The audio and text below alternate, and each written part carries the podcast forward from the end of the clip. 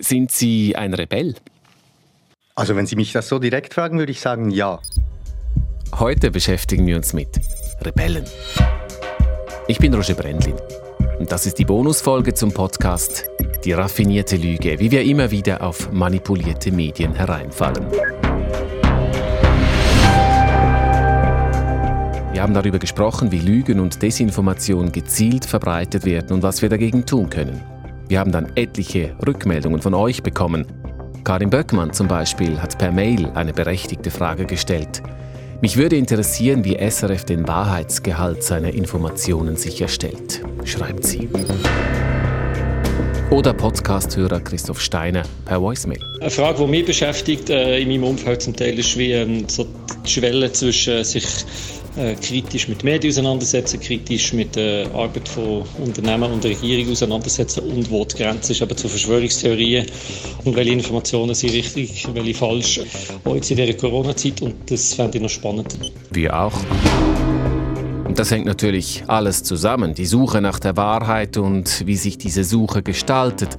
Also berichten wir überhaupt über die neuesten Corona-Fallzahlen und falls ja, wie berichten wir? Welche Expertin oder welche Experte kommt zum Zug und warum kommt dann zum Beispiel der Lungenarzt Wodark nicht zu Wort? Ein journalistisches Medium, das Themen und Experten weglässt, hört schnell mal den Vorwurf Lückenpresse hat auch SRF schon hören müssen. Wer Außenseitern dann aber mehr Gewicht gibt, als sie verdienen, der berichtet schnell mal unausgewogen, bedient womöglich Fake News und Verschwörungstheorien.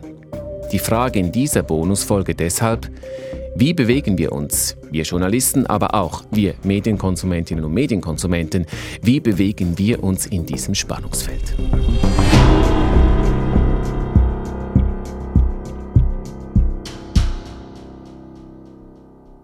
Und damit zurück zum Rebellen. Christoph Moser heißt er. Ein Rebell der Medienlandschaft. Schon zweimal hat er ein alternatives Medium mitgegründet. Zuerst den Infosperber, dann die Online-Zeitung Republik. Bei der Republik ist der 41-Jährige heute Chefredaktor. Mit ihm habe ich gesprochen, mit Christoph Moser. Er saß im Studio der Republik, ich in jenem von SRF. Wir sind hier im Studio, wir nehmen das auf. Ähm, gute Qualität und äh, die würden das dann euch einfach zuschicken, oder? Fantastisch, genau so möchten wir es gerne haben. Danke vielmals. Angefangen hat auch er einmal bei altbekannten Medientiteln. Für das Mikromagazin Brückenbauer hat er zum Beispiel geschrieben oder für das Tamedia Nachrichtenmagazin Facts. Bei Ringe war Christoph Moser auch und kurz auch beim Schweizer Fernsehen. Immer mehr aber habe ihm dann einiges an unserer Branche nicht mehr gepasst. Ich stellte einfach fest, dass man eigentlich äh, immer mehr spart, ohne große Idee zu haben, wo man dann eigentlich hin will. Aktuell gerade gibt es große Verlage, die zum Beispiel das Korrektorat äh, zurückbauen und nicht mehr alle Texte korrigieren lassen. Und ich fühle mich als Journalist, als Handwerker das heißt, ich habe eigentlich auch den hohen Anspruch, dass das, was wir produzieren, auch den höchsten Ansprüchen genügt. So wie Sie, wenn Sie einen Tisch kaufen, auch nicht wollen, dass nur zwei Beine geschliffen sind. Und so ist es auch im Journalismus. Das heißt, ich war mit der Entwicklung der gesamten Medienbranche nicht zufrieden und habe mir deshalb auch immer überlegt, gibt es Möglichkeiten, außerhalb dieser traditionellen Verlage den Journalismus so weiterzuentwickeln, zu prägen, wie ich mir das vorstelle. Die Medien der traditionellen Verlage haben Christoph Moser also enttäuscht. Und nicht nur ihn. Es ist Zeit, dass wir ein Medium bekommen, das uns offen, ehrlich, ausgeglichen informiert. Der einzige unabhängige Schweizer Fernsehkanal. Es geht nicht darum, Meinungsbildung zu verhindern. Und nicht Hofberichterstattung von der Regierung ist. Das SRF sagt, was man selber gefälligst zu denken ich hat. noch anders. Aber das wird völlig ausblenden. Was für ein verlogenes Pack. Diese beiden Herren hier sind auch Rebellen. Auch sie berichten im Internet alternativ. Sie laden zum Beispiel regelmäßig Videos hoch auf YouTube und erhalten dafür einige tausend Klicks. Die Enttäuschten weichen schon lange nicht mehr aus auf andere Zeitungen oder Radiosender. Sie weichen eher aus auf YouTube oder Blogs, auf Webseiten mit Namen wie KenFM, Stricker TV, Krautreporter oder eben auch zur Republik. Es gibt viele alternative Medien und es gibt auch viele verschiedene. Also es würde auf alle Fälle zu kurz greifen, zu sagen, es gibt die alternativen Medien. Das sagt Lisa Schweiger von der Universität Zürich. Sie arbeitet am Institut für Kommunikationswissenschaft und Medienforschung und schreibt gerade an ihrer Doktorarbeit zum Thema Richtig, alternative Medien im deutschsprachigen Raum. Sie untersucht deren Selbstbild und weiß deshalb, was diese alternativen Medien antreibt, was sie wollen erstens mal politische ähm, Eliten kritisieren und kontrollieren, aber auch klassische Medien, also diese traditionellen Medien, der Mainstream. Dieser Mainstream-Begriff ist aber auch interessant, weil der sehr stark negativ konnotiert wird von diesen alternativen Medien, also auch wie, wie eine Abwertung. Aber alle gemein haben diese relationale Beziehung zum klassischen Mediensystem. Also sie sehen sich entweder als starke Opposition oder als ergänzende Funktion zu klassischen Medien. Lisa Schweiger sagt auch, wenn man heute von den alternativen Medien spricht, dann sind meistens die Seiten im Internet gemeint, die sich als Aufdecker verstehen. Das heißt, sie versuchen Fake News aufzudecken, die in klassischen Medien verbreitet werden. Das ist insofern interessant, weil eben genau diese Websites ja gerade dieser Desinformation auch ähm, bezichtigt werden, also daran kritisiert wird, dass sie selber Fake News ähm, verbreiten und es wird dann wie umgekehrt dieses Narrativ. Diese selbsternannten Aufdecker, die kategorisiert Lisa Schweiger als Typ 1. Bei Corona sei deren Botschaft, die Zahlen des BAG seien falsch oder Corona sei nur eine Grippe, klassische Medien würden Lügen verbreiten, Fakten bewusst unterdrücken. Schweiger sagt, oft kämen diese Seiten hochprofessionell daher, würden sich optisch kaum von klassischen Nachrichtenseiten unterscheiden. Wenn dann zu den vermeintlichen Mainstream-Lügen hinzu noch die Aussage kommt, Corona sei schon lange von den Eliten geplant, von Bill Gates zum Beispiel, dann seien wir bei Typ 2. Nämlich diese ähm, Seiten, die sich verschwörungstheoretischen Themen oder spirituellen Themen widmen. Das heißt, es sind oft ähnliche Beiträge wie bei diesem ersten Typ, aber sie sind anders gerahmt. Also es geht dann bei diesen Beiträgen darum, dass eine größere Weltverschwörung dahinter steckt. Bestimmte Ereignisse werden von Eliten gesteuert ähm, und hängen irgendwie miteinander zusammen. Da sind sie also, die Verschwörungstheoretiker, über die in der Corona-Krise so viel geschrieben wird. Typ 2. Alternative Medien sind nichts Neues. Es gibt sie seit der Französischen Revolution, seit freie Meinungsäußerung als politisches Recht überhaupt ein Thema ist. Geprägt wurde der Begriff dann stark in den 1960er, 70er Jahren. Wissenschaftlerin Schweiger sagt, das seien kapitalismuskritische Medien gewesen, die es teilweise noch immer gibt. Und das ist jetzt insofern interessant, weil es, ähm, so wenn man es politisch einordnen will, auf sich auf der linken Seite ist. Und heute ist der Begriff ja ganz anders konnotiert. Also wenn wir Alternativmedien hören, dann denken wir an rechtspopulistische Medien, an desinformative Medien. Von links nach rechts. Schweiger erklärt sich diesen Wandel so. In den letzten Jahren gab es einige krisenhafte Ereignisse in unserer Gesellschaft, die dazu geführt haben, dass es auch eine stärkere Polarisierung wieder gegeben hat. Also ich finde ein gutes Beispiel sind die Flüchtlingsbewegungen, wo dann auch diese neuen Rechten, zum Beispiel auch die AfD, wieder sehr stark geworden sind. Und es wurde dann auch wieder gesellschaftsfähig, dass man starke oppositionelle Haltungen ähm, deutlich macht. Rekapitulieren wir mal. Die alternativen Medien, die sich gegen den sogenannten Mainstream stellen, die kompensieren wollen, was SRF, Tagesanzeiger oder Tele M1 angeblich verpassen.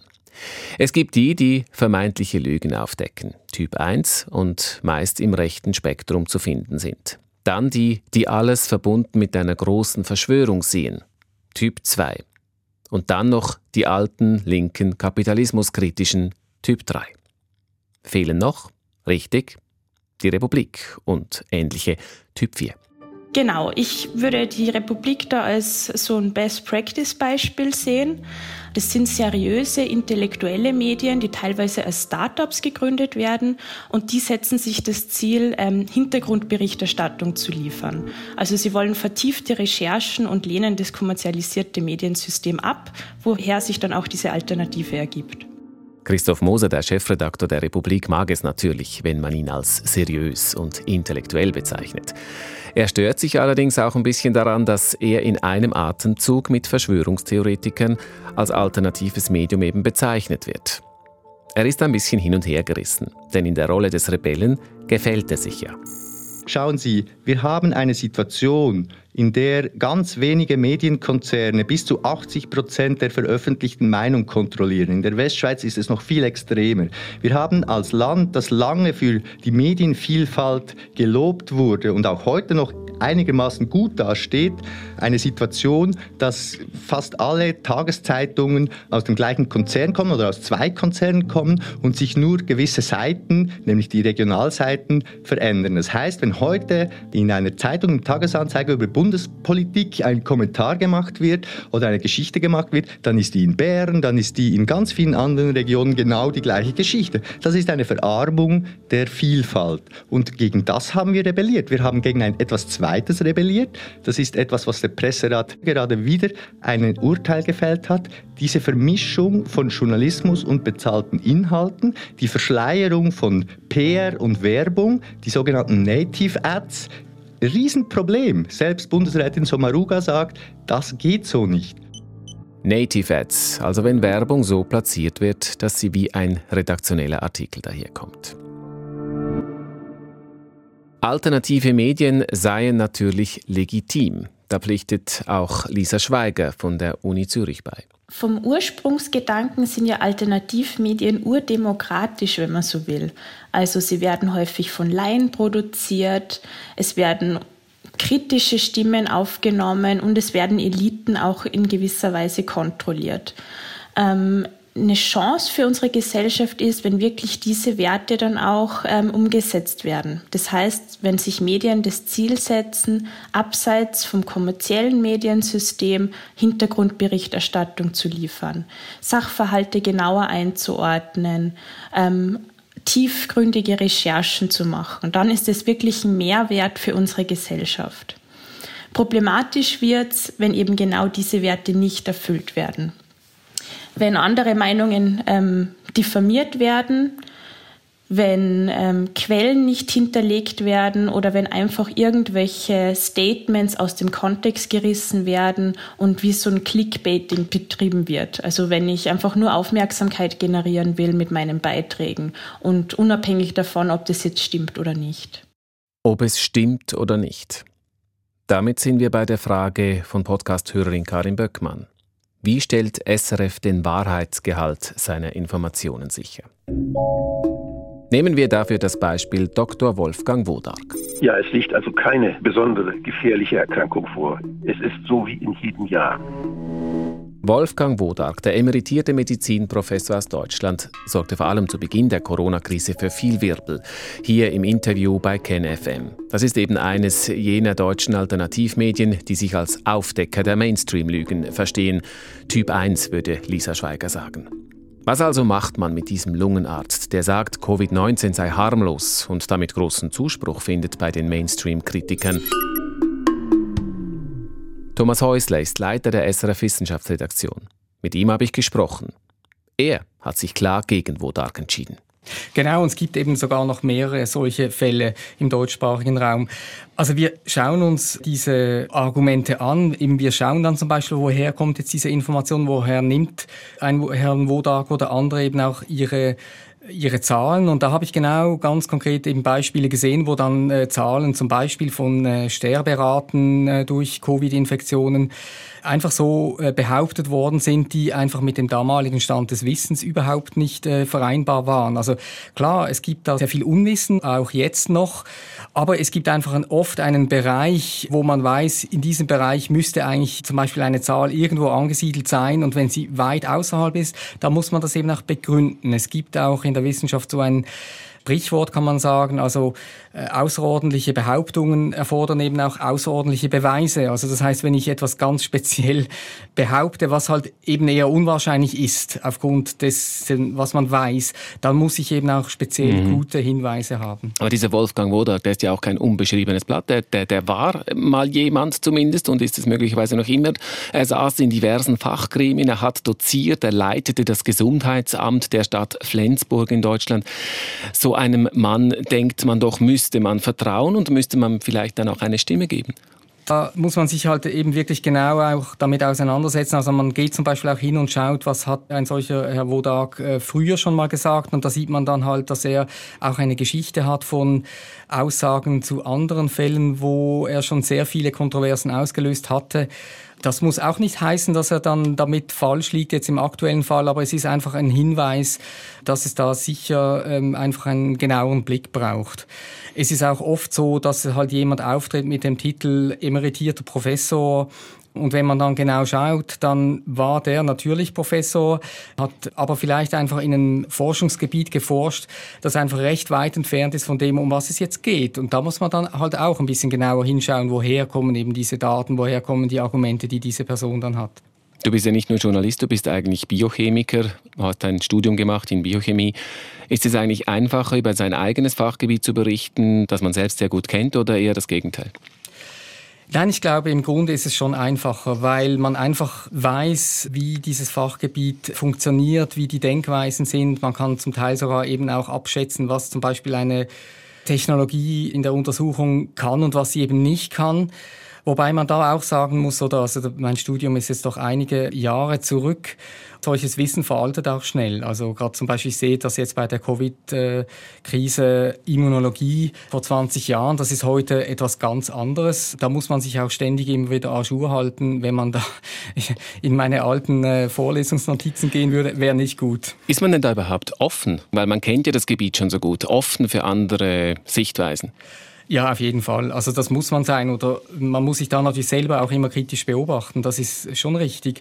Aber eben, ich meine zum Beispiel Biochemie, das ist ja nicht jetzt ein geschlossenes Fach, wo alle gleicher Meinung sind. Das ist überhaupt nicht so. Also wenn man drei Wissenschaftler in einen Raum sperrt, dann gibt es dort vier Meinungen mindestens.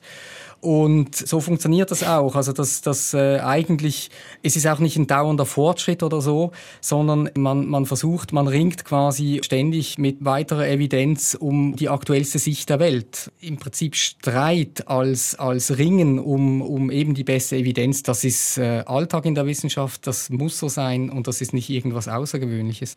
Jetzt wird uns ja immer wieder mal vorgeworfen, SRF, wir seien behördengläubig. Hat denn eine Studie des BAG oder der Weltgesundheitsorganisation der WHO, hat die mehr Gewicht als eine andere, die eben nicht so eine große Institution dahinter hat?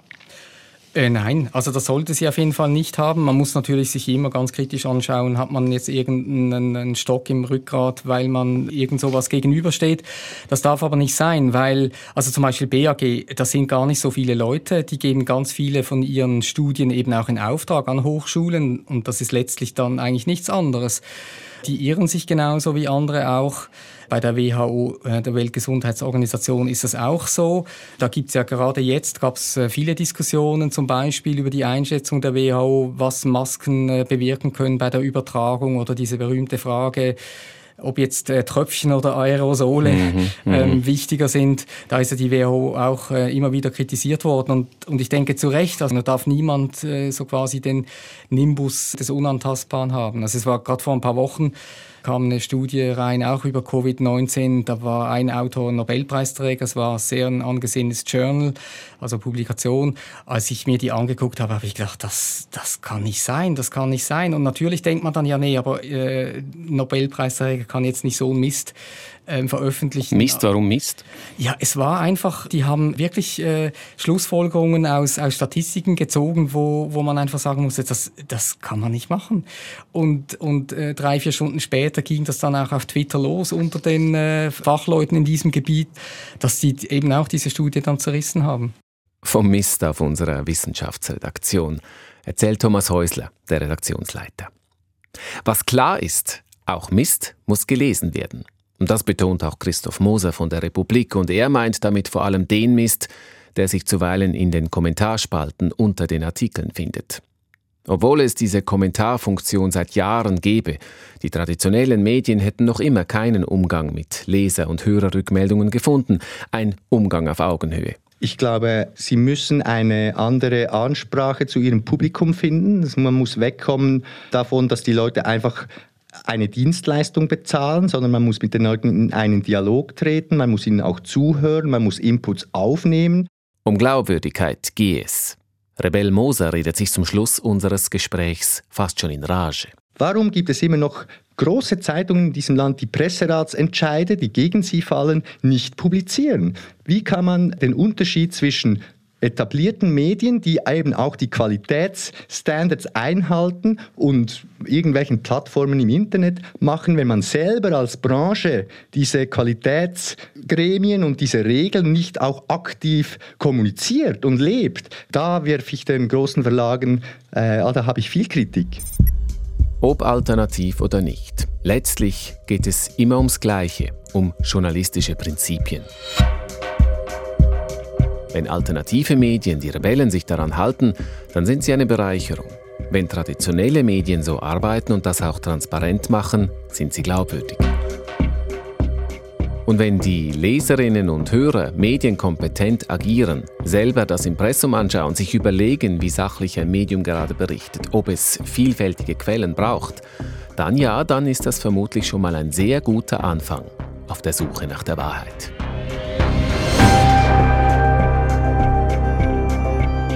Das war die Bonusfolge zum Podcast Die raffinierte Lüge, wie wir alle immer wieder auf manipulierte Medien reinfallen. Was geht euch jetzt denn durch den Kopf?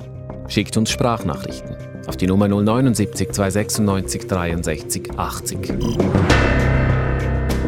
Oder auch Mails lesen wir echospezial.srf.ch. Ich bin Roger Brendlin am Mikrofon. Maybrit Horlacher war in der Redaktion und Thomas Baumgartner am Mischpult.